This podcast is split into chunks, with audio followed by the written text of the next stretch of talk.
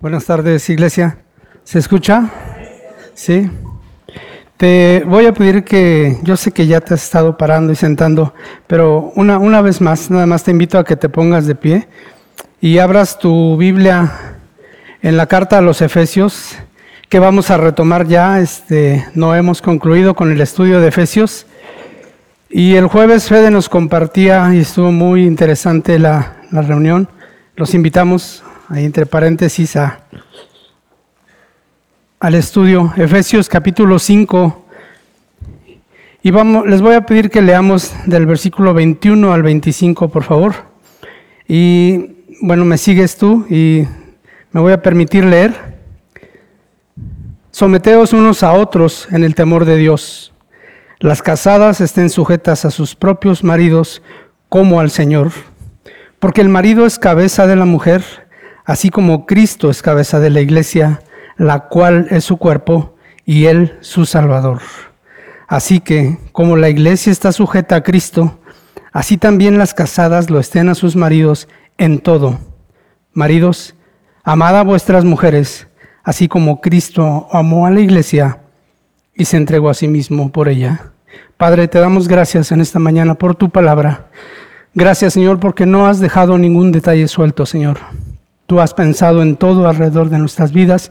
No solo nos salvaste, que es lo más grande y lo más maravilloso que tenemos, la salvación en Cristo, pero también quieres que vivamos vidas que te honren, que te glorifiquen. Y nos has dado instrucciones, Señor, no nos has dejado a la deriva. Gracias por tu palabra.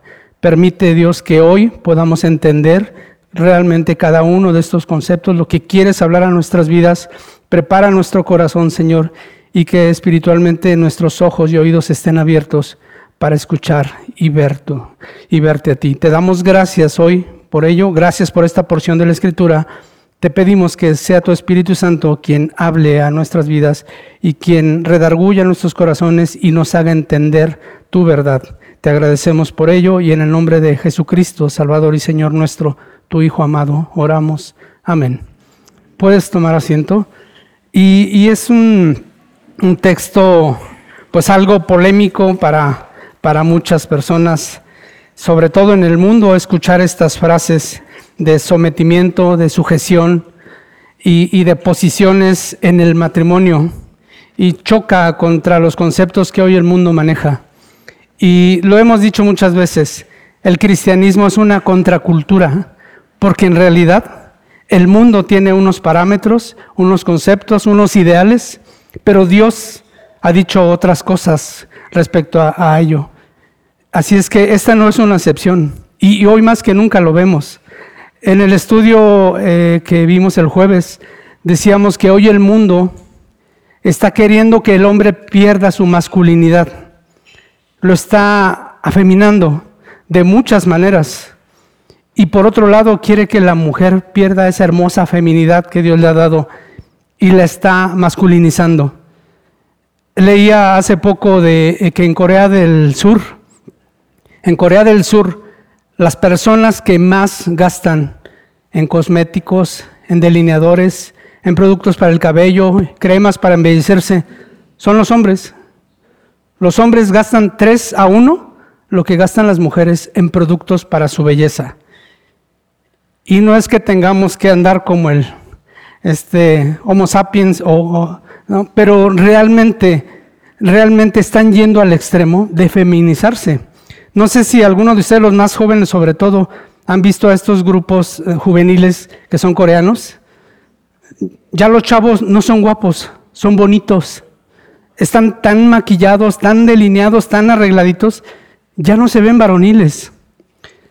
En Corea del Sur están gastando los hombres mucho dinero en embellecerse. Lo paradójico es que en Corea del Norte ya los hubieran matado. ya los hubieran matado por el dictador que tienen ahí. No les iba a permitir eso. Pero, pero eso es lo que el mundo está enseñando hoy. Y por otro lado, a la mujer la están queriendo masculinizar Tú no eres menos que ellos. Tú puedes hacer lo mismo que ellos. Y voy a aclarar, no estamos hablando de capacidades intelectuales ni mucho menos. Las mujeres son igual o muchas veces superiores a los hombres en muchas cosas. Pero hoy el mundo está queriendo empujarlas a hacer actividades y cosas y tomar lugares que no corresponden a la mujer. Fue muy triste ver hace, hace poco que una chica boxeó contra un transexual y la dejó a la pobre deshecha. Porque aunque este tipo se diga que se percibe mujer, sigue siendo un hombre y golpea con la fuerza de un hombre y la lastimó como un hombre lastimaría a una mujer. Y vemos que el mundo está cada vez más de cabeza. ¿Y sabes por qué? Porque han desechado el diseño de Dios. Han dejado el diseño de Dios de lado y han decidido crear su propio modelo de relación, de pareja.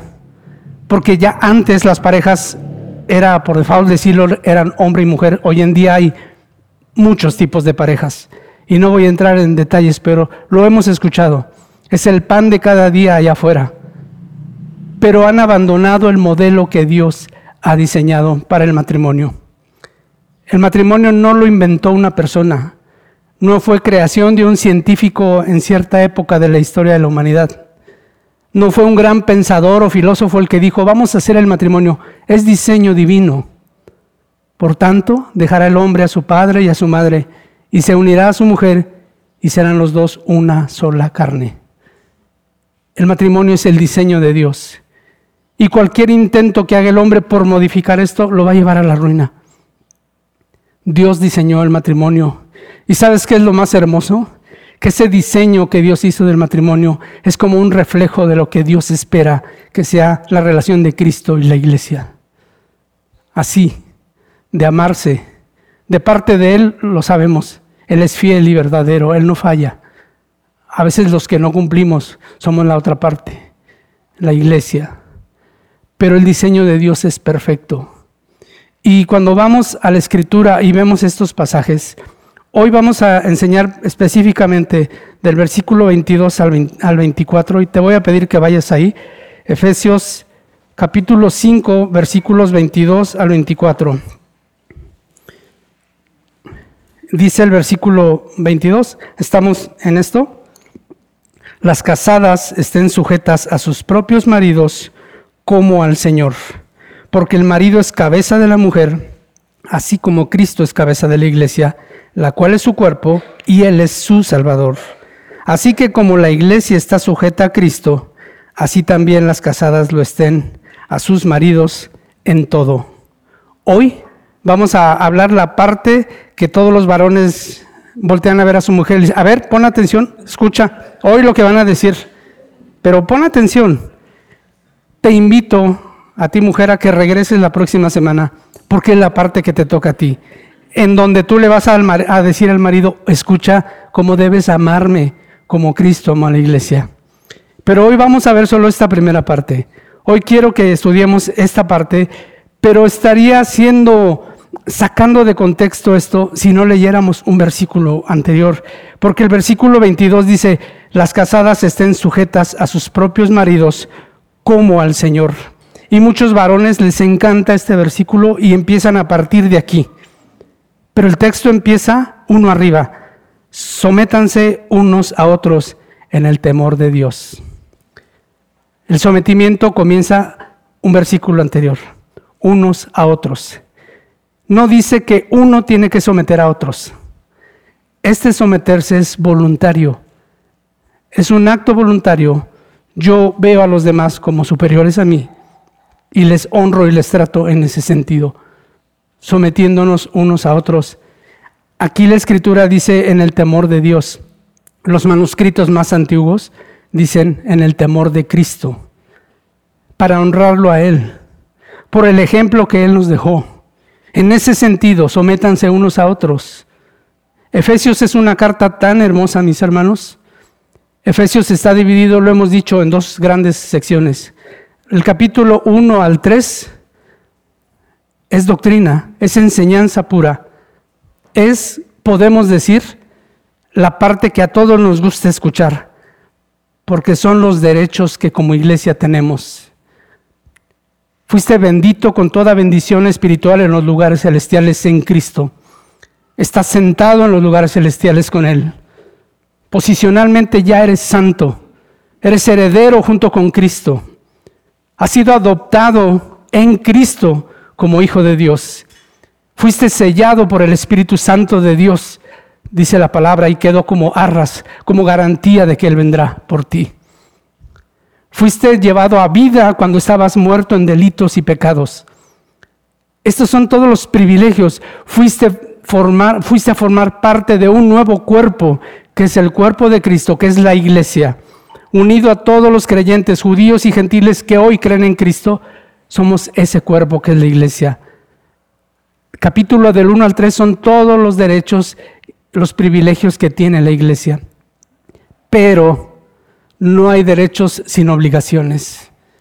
Y de los capítulos 4, 5 y 6 entendemos lo que el Señor espera de ti y de mí, para que dice que vivamos vidas que glorifiquen a Él, que sean dignas del llamamiento que hemos recibido. Y nos empieza a enseñar Efesios cómo debemos conducirnos con los de adentro aquí en la iglesia, con los de afuera, con tu patrón, con tu jefe en el trabajo, con tu esposo, con tu esposa, con tus hijos, con la comunidad entera. No hay derechos sin obligaciones. Tenemos los privilegios que nos enseña la carta del 1 al 3 y luego dice el Señor, ahora espero esto de ti. Honra el llamamiento santo que tienes. Lo que recibiste de gracia, da de gracia. Y entendemos aquí, versículo 21, me regreso, dice, Sométanse, lo voy a, poner en español mexicano, sométanse unos a otros en el temor de Dios. Ese sometimiento al que la escritura nos llama es unos a otros. Y les decía, en los manuscritos más antiguos, el versículo 22 no aparece estén sujetas. ¿Por qué? Porque es, es una carta. En las, las cartas no se escribían con versículos. Los versículos alguien y, creo yo también usado por Dios, los fueron separando en versículos para que fuera más fácil encontrar un texto, para que fuera más sencillo. No, no era tan sencillo si tuviéramos toda la carta completa y nos dijeran, oye, ¿te acuerdas dónde dice Pablo que las casadas es, híjole, era por acá? Ahora podemos decir, ah, es 522, ok, y vamos más fácilmente a ello. Pero era una carta que se escribía de corridito, bueno, si acaso punto y aparte o punto y seguido, pero se escribía así y se leía así. Entonces, este, este texto donde dice estén sujetas, en los manuscritos más antiguos no está, nos lo enseñaba Fede el jueves. ¿Cómo lo leeríamos? Porque se infiere que tiene que ver con el versículo anterior. Lo voy a leer omitiendo esa parte. Versículo 21, sométanse unos a otros en el temor de Dios, las casadas a sus propios maridos como al Señor. Así se leía habla de someterse unos a otros en el temor de Dios. Y luego Pablo empieza a enumerar o a mencionar las casadas a sus maridos, los maridos amen a sus mujeres, los hijos a sus padres, los que trabajan a sus jefes, a sus patrones, y todos sometidos unos a otros en el temor de Dios. Así es como estaba escrita. Y bueno, esto es muy interesante, porque una vez entendiendo esto, de repente nos rebota el concepto de someterse, porque entendemos el sometimiento como el mundo lo enseña. Yo te someto y te meto en cintura y me vas a obedecer. El sometimiento del que habla la escritura no tiene que ver con el que somete, sino con el que decide en su corazón colocarse debajo y decir, te respeto, te honro, te veo como una autoridad te veo como alguien a quien tengo que respetar. Este sometimiento del que la escritura nos habla es voluntario. Esta palabra someterse, dice las casadas estén sujetas. Ese sometimiento es un verbo que en el griego es un verbo continuo, es decir, se hace todo el tiempo, todo el tiempo. Imagínense si alguien, si una esposa dijera, bueno, yo ya me sometí a mi marido el día que le dije sí, acepto, y todavía hasta hubo noche de bodas. Yo ya me sometí. Ya de aquí en adelante es mi vida. Eso no es. Eso sería similar o sería semejante a, que si uno dijera como creyente, yo ya me sometí al señorío de Cristo el día que lo acepté como mi Salvador, pero ya de aquí en adelante es mi vida y yo sabré lo que hago. Sería similar a eso. Este someterse unos a otros es un verbo continuo. Sométanse todo el tiempo, todo el tiempo. Así como le dice a las casadas que estén sujetas a su marido todo el tiempo. Así un creyente está sometido al señorío de Cristo, no el día que lo recibe solamente como Señor y Salvador, sino toda tu vida de creyente. Toda tu vida de creyente tienes que estar sometido al señorío de Cristo. Una vez decía una persona, es que yo estaba, estaba mal, estaba vagando en mi vida hasta que encontré al Señor. Y un hermano le dijo, no, Él te encontró a ti, el que, la que estaba perdida eras tú. Él siempre ha estado ahí. Él nos, nos buscó a nosotros. Él nos amó primero. Y este someternos a Dios es un acto continuo. La mujer igualmente tiene que estar sujeta a su marido de manera continua no un solo día, no varios días, no una semana o un mes, es todo el tiempo que estés unida a tu marido. Y, volvemos otra vez a esto. Suena para el mundo, suena una palabra muy fuerte, muy fuerte porque hoy en día, pues dos de las cosas que más daño han hecho a la sociedad y a los matrimonios en particular es el machismo que por muchos años vivimos y tristemente se sigue viviendo y por el otro lado la nueva corriente hoy del feminismo. Son los dos extremos y que tanto daño están haciendo a la sociedad y a los matrimonios en particular. Machismo y feminismo extremos. Dios nos llama a ser varones y aquí a la iglesia varones santos de Dios, que amen a sus mujeres y a las mujeres mujeres santas de Dios, que respeten a sus varones, que amen a su esposo. Y dice el versículo 21. Dice, ay, perdón, versículo 22, las casadas estén sujetas, ¿qué dice? A sus propios maridos. ¿Por qué tuvo que ser Pablo tan específico? ¿No era evidente que iba a ser a sus propios maridos? ¿Sabes? En la cultura del Medio Oriente, y hoy todavía lo vemos en, en los musulmanes, un musulmán tiene derecho a bofetear a una mujer que él considere que va vestida impropiamente, bueno, de manera impropia. Y un musulmán tiene el derecho a hacer eso, aunque no sea su esposa. ¿Te parece lógico? Y Pablo les dice aquí, las casadas estén sujetas a sus propios maridos. Es tu marido quien tiene autoridad sobre ti. Yo si veo una hermana que para mi parecer, está vistiendo indecorosamente o, de manera impropia, yo no tengo autoridad para ir a decirle, oye, ¿sabes qué? Te regresas a tu casa y te cambias porque no me corresponde, no es mi esposa. Estoy a lo mejor yendo a un extremo. Yo no soy su varón. Por eso dice Pablo, las casadas estén sujetas a sus propios maridos. Es el esposo quien tiene esa autoridad delegada por Dios para hablar con su esposa, decirle, oye amor, yo creo que no es propio esta vestimenta para este lugar, así, no sé, cada quien sabrá cómo, cómo se habla, pero no nos corresponde a los demás. Las casadas están sujetas a sus propios maridos, pero dice algo muy interesante, como al Señor. No en el Señor, sino como si fuera el Señor. Es decir, la línea de autoridad de la mujer es, sí, mi marido, pero Cristo pero Dios Padre. Y lo vamos a ver ahorita. Ese es el orden que Dios ha establecido. Dios ha dejado ese, ese orden, ese rol para los matrimonios, que cuando nosotros lo saltamos o lo alteramos, no podemos esperar sino solo caos y conflicto. Dice ahí el versículo 23, porque el marido es cabeza de la mujer. O sea, ¿por qué tiene que estar sujeta ella a él? Porque el marido es cabeza de la mujer, lo dice el versículo 23. Ahí está el por qué. El 22 dice que la mujer esté sujeta al marido. Y la mujer dice, ah, ¿cómo por qué? Bueno, sigue leyendo.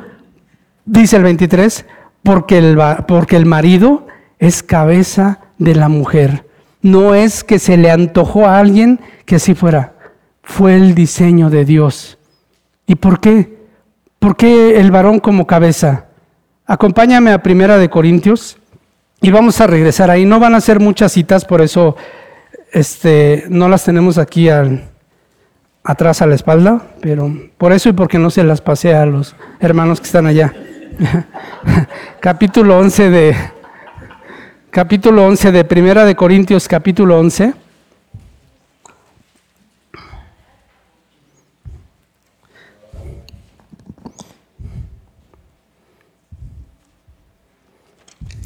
Estamos ahí, capítulo 11, desde el versículo 3, escribe el apóstol Pablo y dice, pero quiero que sepan que Cristo es la cabeza de todo varón, y el varón es la cabeza de la mujer, y Dios la cabeza de Cristo. Lo voy a volver a leer, pero quiero que sepan que Cristo es la cabeza de todo varón, y el varón es la cabeza de la mujer, y Dios la cabeza de Cristo. Ese es el orden que Dios ha puesto.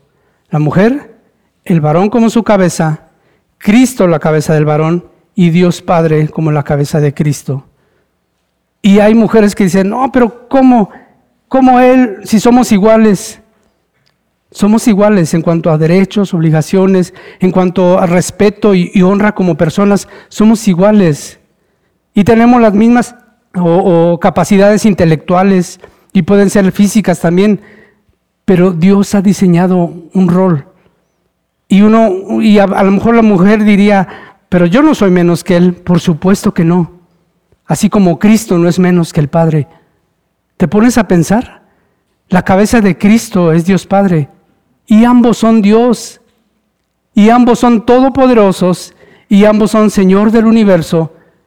Pero Cristo no tiene ningún problema en decir, yo hago la voluntad de mi Padre.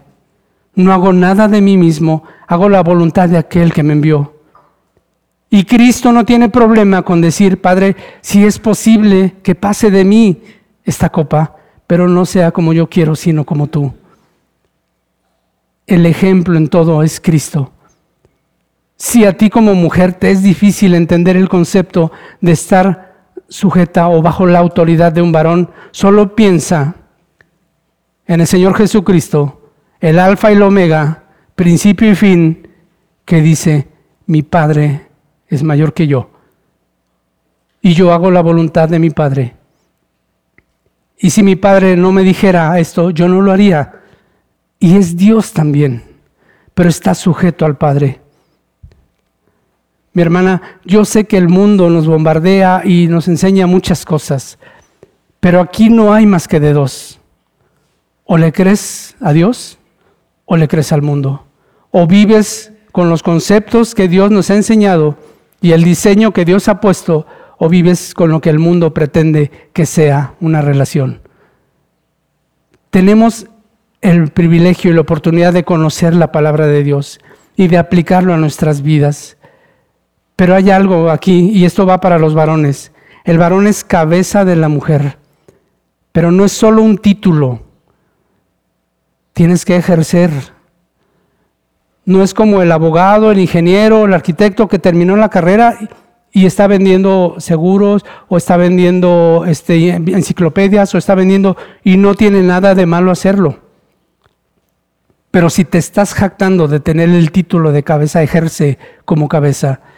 Y ese es un llamado a los varones, un llamado de atención a los varones. Es muy satisfactorio decir, yo soy la cabeza de mi hogar, ejerce, vive como tal. Ten tu casa en orden, ama y respeta a tu mujer, honrala, ámala como Cristo ama a la iglesia, al punto de darse por ella. Mis hermanos, es, este mensaje es para la mujer, sí, pero también para el hombre porque no es fácil decir simplemente soy cabeza y ya. Ahora, te voy a decir algo. Una persona no puede ser cabeza si no está sometida a otra autoridad. Hay un ejemplo que a mí me gusta mucho. Quiero que me acompañes al Evangelio de Mateo.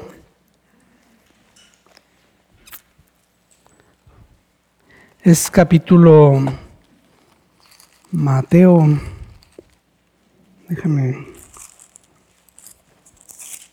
ahorita te digo cuál es.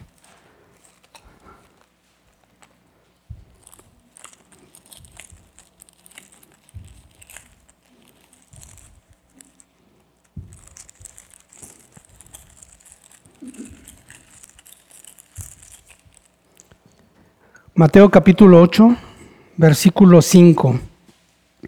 Acompáñame ahí, para que tú y yo, varón, entendamos lo que es la autoridad.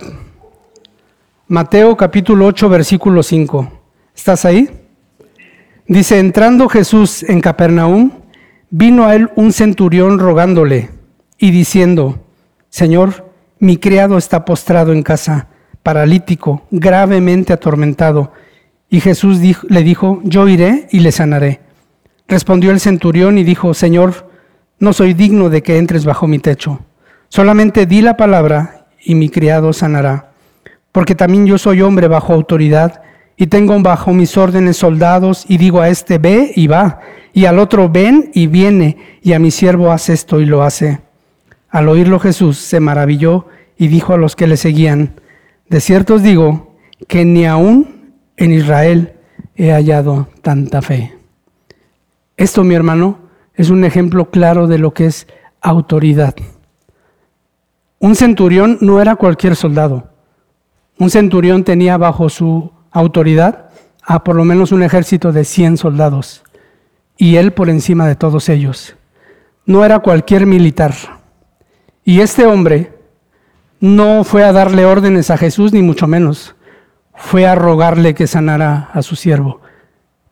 Y todavía agrega y dice, cuando Jesús le dice, voy a tu casa a sanarlo, Señor, no soy digno de que entres.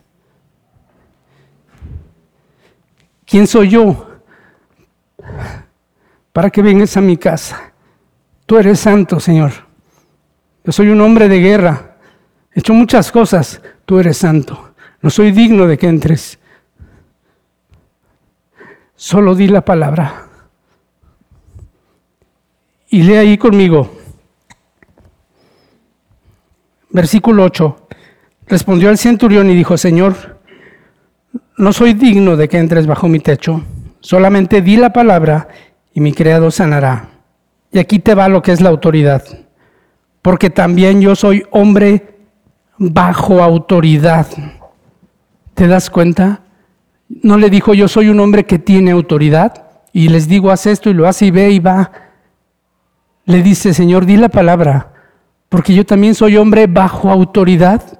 Luego entonces tengo autoridad sobre otros porque yo estoy bajo autoridad de alguien que es mayor que yo. Eso le está diciendo. Por cuanto estoy bajo una autoridad, Señor, tengo autoridad sobre otros y digo a mis criados, haz esto y lo hace, vi aquel soldado, ve y va. Así yo sé que tú, Señor, porque le dice, yo también les igual que tú, Señor, sé que estás bajo autoridad. El Padre es la autoridad de Cristo, Cristo es la autoridad del varón, el varón es la autoridad de la mujer. Pero se fijan, no hay autoridad sin una autoridad superior de Él.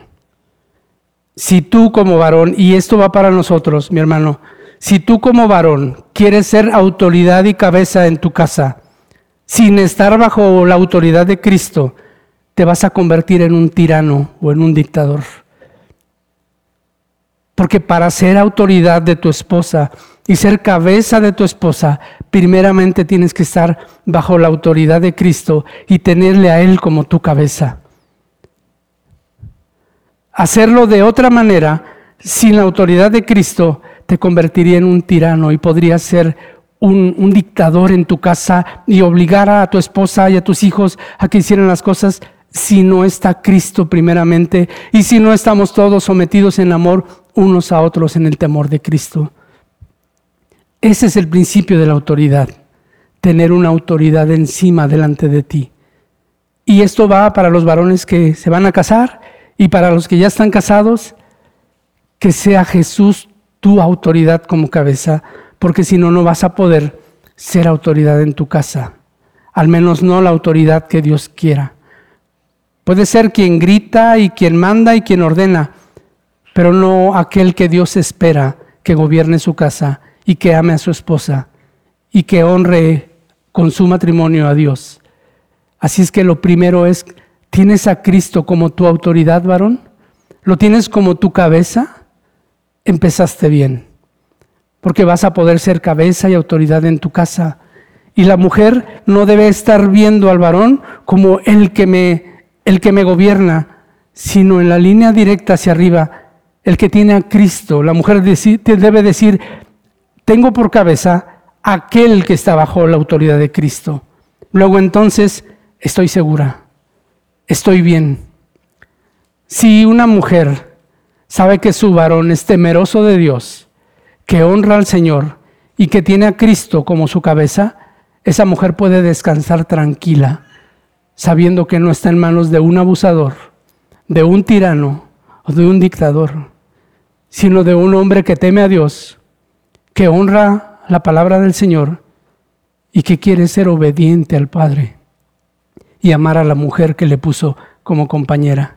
Esa es la línea de autoridad que Dios nos ha puesto.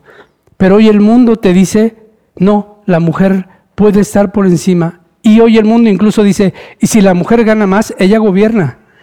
Aquí en el mundo dicen que, el que mete más, gobierna más. Así es que en muchos hogares, si la mujer trabaja y gana más que el hombre, dice, yo soy la autoridad aquí. No. En el rol que Dios ha puesto, a lo mejor por razones X, ambos salen a trabajar y quizás ella tenga un mejor sueldo que tú, pero el orden que Dios ha puesto sigue siendo el mismo. Este no tiene que ver con el salario que percibes, con que seas más inteligente, con que seas más lista para los negocios. El rol que Dios ha puesto es el varón como cabeza de la mujer. Y de repente nos choca, decimos, bueno, pero ¿por qué? Porque es el diseño de Dios. Y, vamos a regresar a Primera de Corintios, por favor. Acompáñame a Primera de Corintios.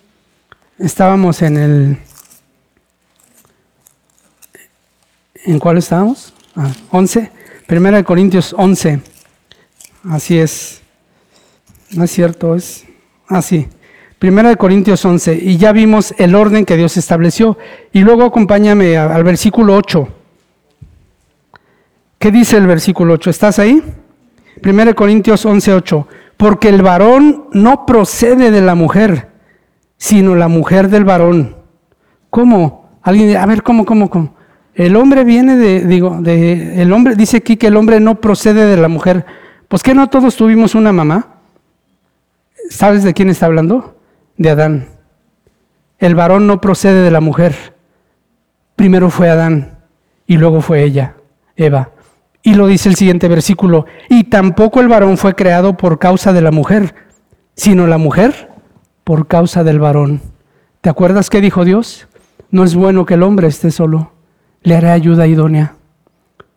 El varón fue primero y la mujer fue creada por causa del varón y Dios hizo ese diseño. No es bueno que el hombre esté solo, le haré ayuda idónea. Pero si seguimos leyendo, versículo 12, mejor el 11.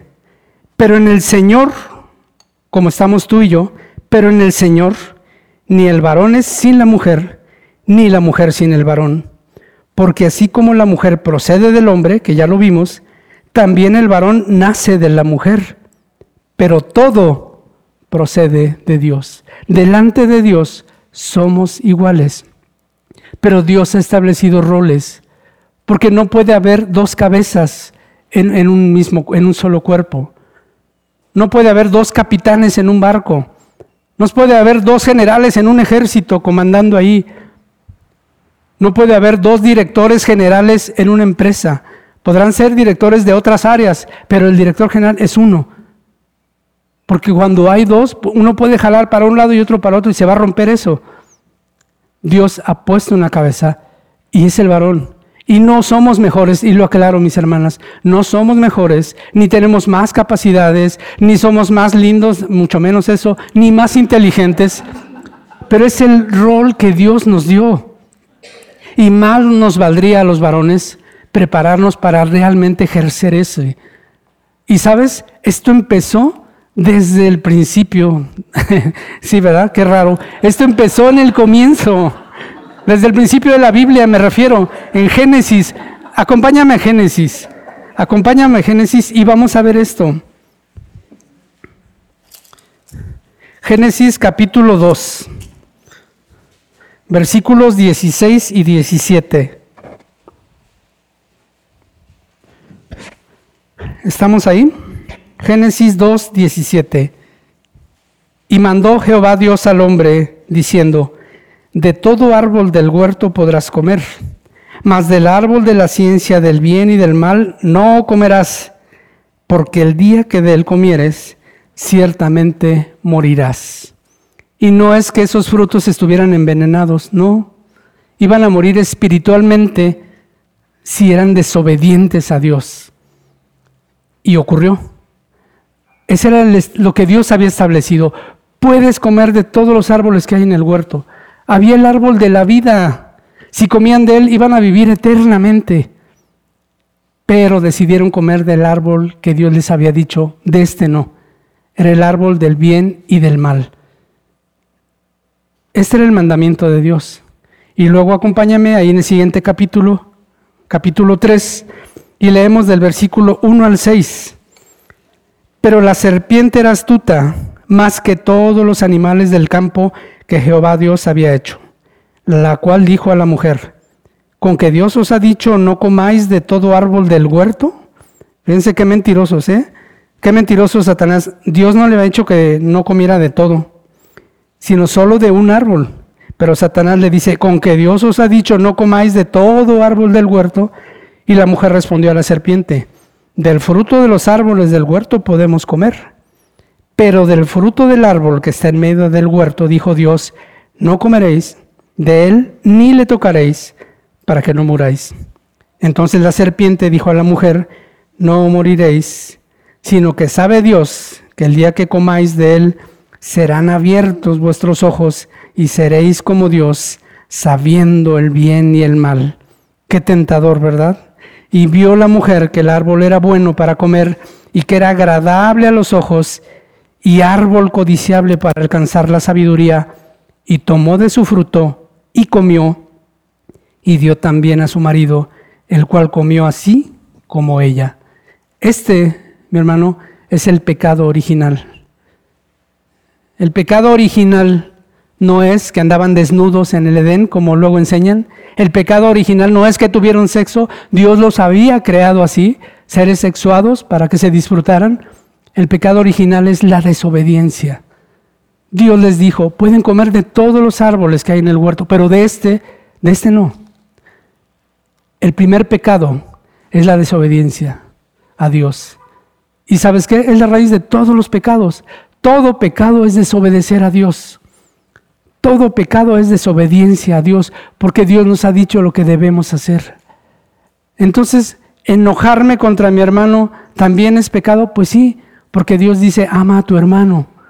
Entonces, gritarle a mi esposa también es pecado. Sí, porque Dios ha dicho, ama a tu mujer y trátala como a vaso más frágil. Y entonces, si tomo esto de la oficina y me lo llevo, es pecado. Sí, porque Dios ha dicho, no robarás. Todo pecado es desobediencia a Dios. Entonces, el primer pecado que hubo en la historia de la humanidad fue la desobediencia. Y ahora acompáñame a Génesis 3.17, el siguiente versículo. Ah, no, no es el siguiente, pero está más adelante. 3.17. Dios se da cuenta que comieron de ese árbol.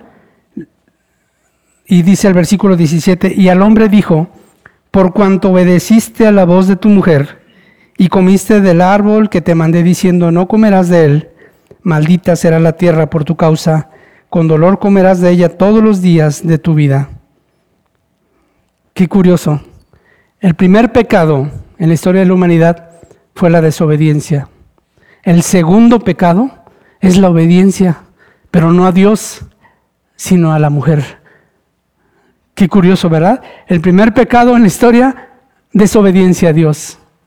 El segundo pecado, obediencia, pero no a Dios. En este caso, Adán obedeció a su mujer. Adán sabía que no debía comer de ese árbol pero obedeció a su mujer. Dios le dice al hombre, por cuanto, por cuanto obedeciste a la voz de tu mujer. Y ese es todo pecado. Escuchamos más la voz del mundo que la que de Dios. Escuchamos más la voz de la gente que está allá afuera que lo que Dios está diciendo en su palabra. Escuchamos más el temor de la gente por la crisis que viene que la confianza que Dios te da de decir, yo soy tu proveedor. Escuchamos más el miedo de la gente a decir, ¿y ahora quién nos va a gobernar? Que el creerle a Dios, que dice, yo estoy contigo todos los días hasta el fin. Escuchamos más la voz de afuera que la voz de Dios. Ese fue el pecado de Adán, obedecer a su mujer. Come Adán, ya me dijo la serpiente que no es malo, que es bueno, que Dios nos mintió, que no vamos a morir. Y Adán le creyó a Eva y no a Dios. El primer pecado fue desobediencia a Dios. El segundo fue obediencia al mundo, obediencia a lo que está fuera de Dios, obediencia a lo que no es Dios. En eso se resume la historia de la humanidad. Estamos aquí y tú decides hoy, ¿vas a obedecer a Dios o vas a obedecer las voces que oyes allá afuera? Lo que dicen y grita la gente en las calles, lo que anuncian los periódicos y dicen los noticieros, o le vas a creer a Dios lo que dice aquí. Vas a creer en las alarmas que prende la gente y se acaba el mundo y se va a acabar todo. O le vas a creer a Dios que dice, voy pues a preparar lugar en casa de mi Padre, para que donde yo estoy tú también estés. Vas a creer lo que está gritando el mundo o lo que Dios te ha dejado en su palabra. Esto es verdad. Así es que regresamos por favor hasta Efesios 5 para concluir.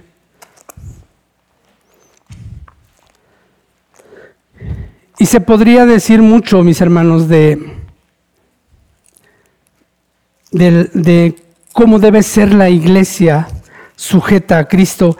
Y esto es una materia en el instituto, y aquí eh, mis hermanos que van al instituto bíblico nos lo podrían decir, no se estudia en un día ni se hace una predicación de 40 minutos o de una hora. Es un semestre, un año o mucho más enseñar lo que la iglesia, lo que la iglesia es a Cristo y Cristo a la iglesia. ¿sí? Pero vamos a regresar ahí a Efesios capítulo 5 lo que estamos estudiando.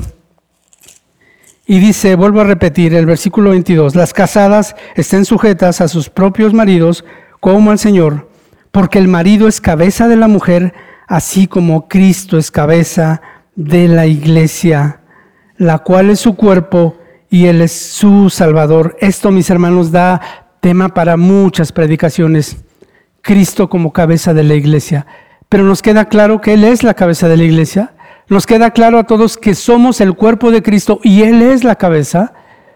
Bueno, pues dice el versículo 24, así que como la iglesia está sujeta a Cristo, así también las casadas lo estén a sus maridos en todo. Mis hermanos, ¿qué implica esto de estar sujeta a tu marido en todo? Bueno, tú como mujer honras a tu esposo, le respetas, siempre y cuando entiendes que él está teniendo como cabeza a Cristo. Porque si a una mujer su esposo le dice, ¿sabes qué?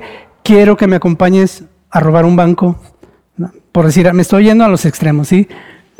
Tú no le vas a decir, tengo que ser sujeta a mi marido, pásame mi antifaz y, mi, y, mi, y mi bolsa, ¿no? Para, o mi AK-45. No, Tú tienes que estar en obediencia, en línea directa con el Señor. La mujer tiene a su varón como cabeza, sí, y siempre que el varón no esté pidiendo algo deshonroso, indigno, deshonesto o pecaminoso. ¿Sí? Si no es el caso, la mujer tiene que ser sujeta a su marido, decir, ok, sí, ajá, no me gusta el fútbol americano, pero lo voy a ver. No, no le voy a Cruz Azul, pero voy a estar ahí apoyándote. Este es el punto. Eh, me voy a los extremos, sí, pero la mujer entiende que si el varón, su varón, está sometido a Cristo, está en buenas manos.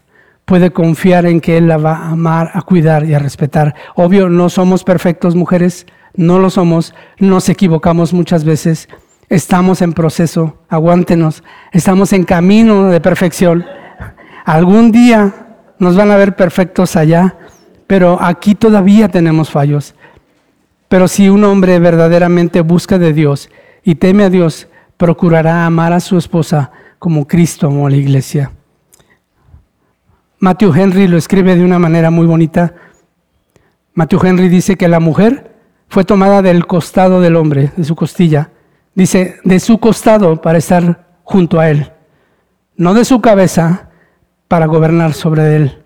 No de sus pies para ser pisoteada por él, sino de su costado para estar próxima a él, de debajo de su brazo para ser protegida por él y cercana a su corazón para ser amada por él. Y esto, mi hermano, si tú quisieras entender un poquito